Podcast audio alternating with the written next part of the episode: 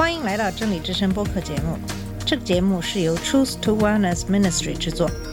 在这个节目里，我们要从一个不一样的角度向你介绍圣经和基督，带你走进一个属灵的世界。我们的节目在每个星期二、四、六更新，欢迎你的收听和关注。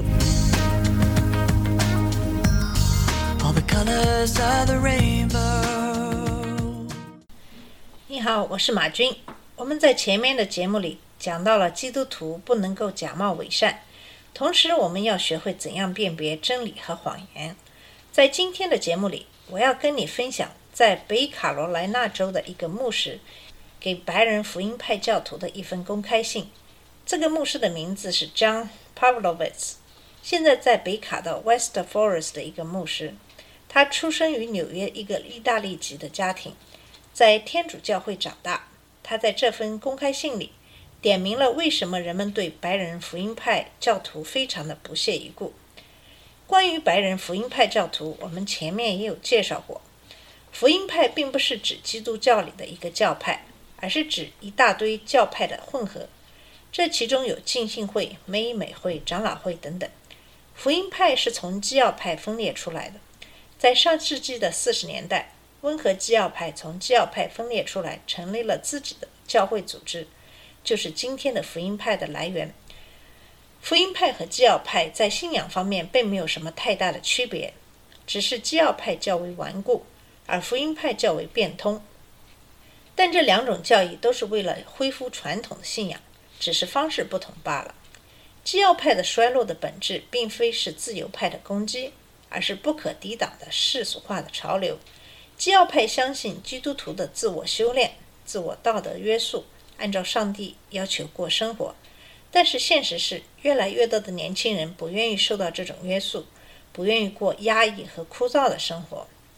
福音派的手段较基要派要灵活得多，传教的方式也更多样化，比如说利用广播电视等等一切可以利用的媒介，把传教和大众文化相结合。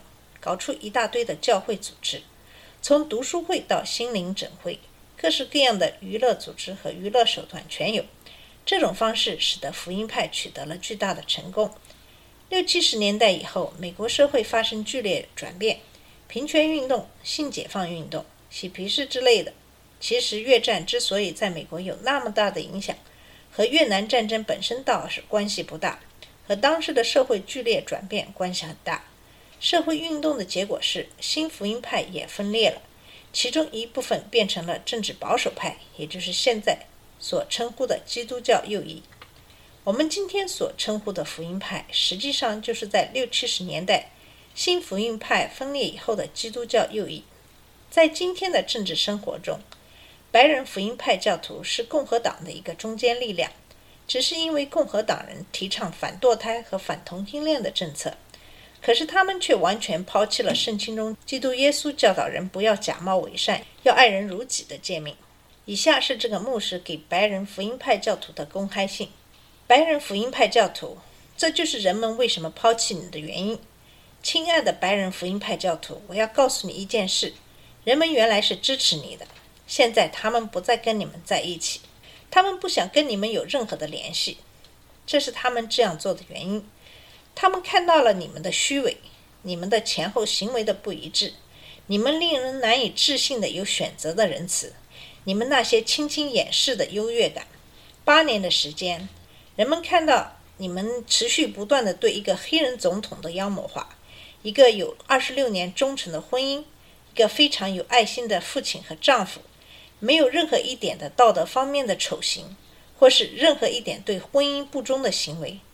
人们看到你们对他个人信仰的否定，质疑他的出生地，对他进行人格攻击，所有这些都没有任何的根据。人们看到你们挥舞着圣经的经文诽谤他，用最懒惰的种族成见来批评他。在你们做所有的这一切的时候，白人福音派教徒，你们从来没有提到过神让他登上他所在的位置，一次都没有。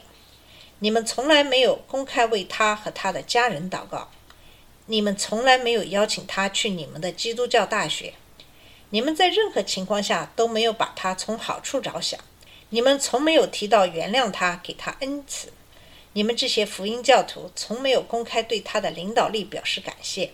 你们的牧师从来没有在讲台上要跟他团结在一起。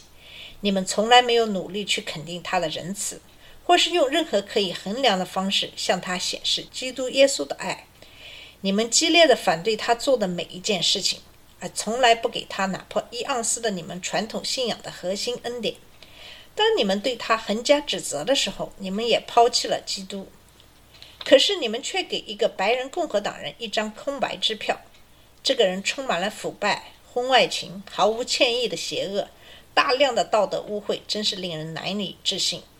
你们的改变是确定无疑的，人们看到的是你们非常惊讶的改变，像另一次重生。对于他，你们突然找到了宗教信仰；对于他，你现在愿意提供完全的赦免；对于他，所有一切都是可以原谅的，即使没有悔改和认罪；对于他，你们突然可以看到一些不可见的埋藏深处的心灵。对于他，罪变得不重要了，同情心也不再是一个必要的要求。对于他，你们只看到上天保佑。白人福音派教徒们，所有原来跟你们站在一起的人，他们都看得非常清楚。他们认识到你的矛盾的有毒的来源。他们看到肤色和党派是你们唯一的神性。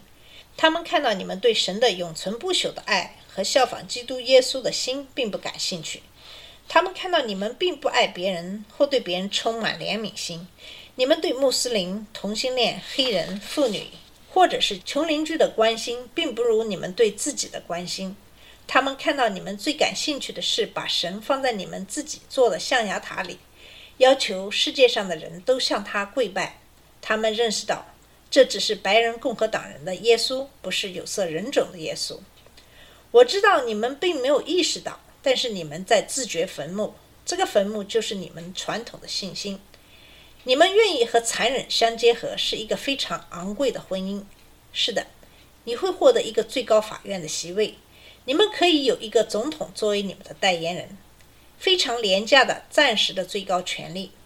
但是你们失去的更多，你们失去了很多的听众。这些听众非常明智、正派、心地善良、有信心。他们看到了你们的丑陋，你们失去了道德高地，或是在这一代人中的属灵的威信，你们失去了假扮成基督的伪装的外表，你们失去了你们自己的是布局，最重要的是你们失去了你们的灵魂。我知道你们很有可能对我说的不屑一顾，事实上你们已经造就了你们恶毒的温床，显现出你们在这条路上走了多远。同时，你们跟你们面前的现实有多脱节？可是，我还是希望能够联系你，因为基督耶稣也会这么做。或许你应该读一读基督耶稣所说的，如果他所说的对你来说仍然重要。以上就是北卡罗来纳州的一个教会的牧师将 Pavlovitz 发表的给白人福音派教徒的一份公开信。我想他说的的确是非常非常的有道理。如果说共和党人虚伪，用两套标准来要求别人，我没有办法说什么，因为他们并不自称为基督徒。可是作为基督徒，我不知道他们是怎样照着圣经的教导来行。最重要的是，他们在衡量一件事情的标准上不一致。在马太福音五章二十一节说：“不可杀人，杀人的必被判罪。”因为这句经文，他们就认为堕胎是罪恶的，是杀人。支持堕胎的民主党人就成了手上沾满鲜血的刽子手。当然，他们都是邪恶的了。可是他们却从来没有想过，他们支持攻打伊拉克，虽然用保护国家的名义，可是这样的战争不知道有多少无辜的生命因此失去。在这个时候，我看到的是基督徒所支持的布什政府所发起的战争。当因为枪支的泛滥，很多人的生命在大型的枪击案中失去的时候。这时候我没有看到基督徒勇敢地站出来支持枪支的管制。当疫情蔓延的时候，我们的基督徒明明可以通过戴口罩、实行社交距离，以避免更多人的感染，挽救无数的生命。这个时候，我没有看到基督徒全然不顾地执行这样的政府决定。相反，很多的基督徒、教会牧师却公然对抗政府的行政命令。用圣经中希伯来书十章二十五节的经文来鼓励教会会员不顾一切聚会，虽然这节经文说你们不可停止聚会，可是经文里并没有说你们聚会一定不可以戴口罩，你们聚会一定不可以有社交距离，你们一定要到教会举行聚会。甚至经文里并没有说你一定要按照教会的原来的聚会方式聚会，就是教会里大家不担心可以聚会，可是戴口罩，保持社交距离，可以防止病毒蔓延。有条件的也可以在室外聚会。现在的科技也可以让我们在网络上聚会，甚至为了避免大规模人群屋内聚集，教会的聚会可以分成小规模的聚会。在罗马书十四章二十一节，保罗教导我们，无论是吃肉、是喝酒，或是什么使你的弟兄跌倒的事，一律不要做才好。在这里，仅仅是让弟兄跌倒，我们就应该注意我们吃什么和做什么。那么，如果是有可能挽救人的生命，我们就戴一下口罩，又有什么问题呢？我真的不明白为什么有那么多人反对戴口罩。其实，虽然今天跟你分享这封信是针对白人福音教徒，可是在中国的基督徒里也有很多的川粉。我看到一个姐妹给我发的一篇文章，说是基督徒看到川普拿着圣经的照片，非常的感动。我感到非常的好笑。在你感动之前，不知道你知不知道，川普为了自己可以安全走出去照这个照片，他动用了联邦警察。用催泪弹驱散了在教会前面大街上的为黑人平权运动和平示威的人群，这被认为是滥用权力。他用来做背景照相的圣约翰教堂的一个牧师公开批评川普的这个行为缺乏人道主义，完全背离基督教的教义。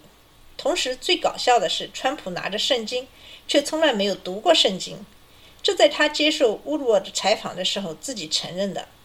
他在照这个照片之前也从来没有祷告。我想，做一个中国的基督徒，在你盲目的信仰一个人之前，最好还是要做一下调研。毕竟他是人，不是我们信任的神。对于为什么那么多中国基督徒都是川普的忠实信徒，我不知道其中的原因。可能的原因是因为他们对中国政府的厌恶和仇恨，因为川普是对中国不利的，这可能是他们选择拥护川普的原因。再一个可能的原因，是因为不懂英文，不知道事实的真相，听一些牧师或一些基督徒的观点而被影响。可是不管怎样，我希望做一个基督徒能够有自己的思考能力，希望神能够给你智慧启示，能够让你认识真理，不相信虚妄的谎言。这是神所希望看到的。好了，今天的节目我们就到这里，欢迎您的收听，我们下次节目再见。这里是真理之声播客节目。真理之声是 Truth to Wellness Ministry 旗下的一个节目，由 Truth to Wellness Ministry 制作和播出。如果你有什么想跟我们分享，请给我们发电子邮件，我们的邮箱地址是 truth to wellness at gmail dot com。你也可以直接去我们的网站 www dot truth to wellness .com 浏览更多的信息。下次节目再见。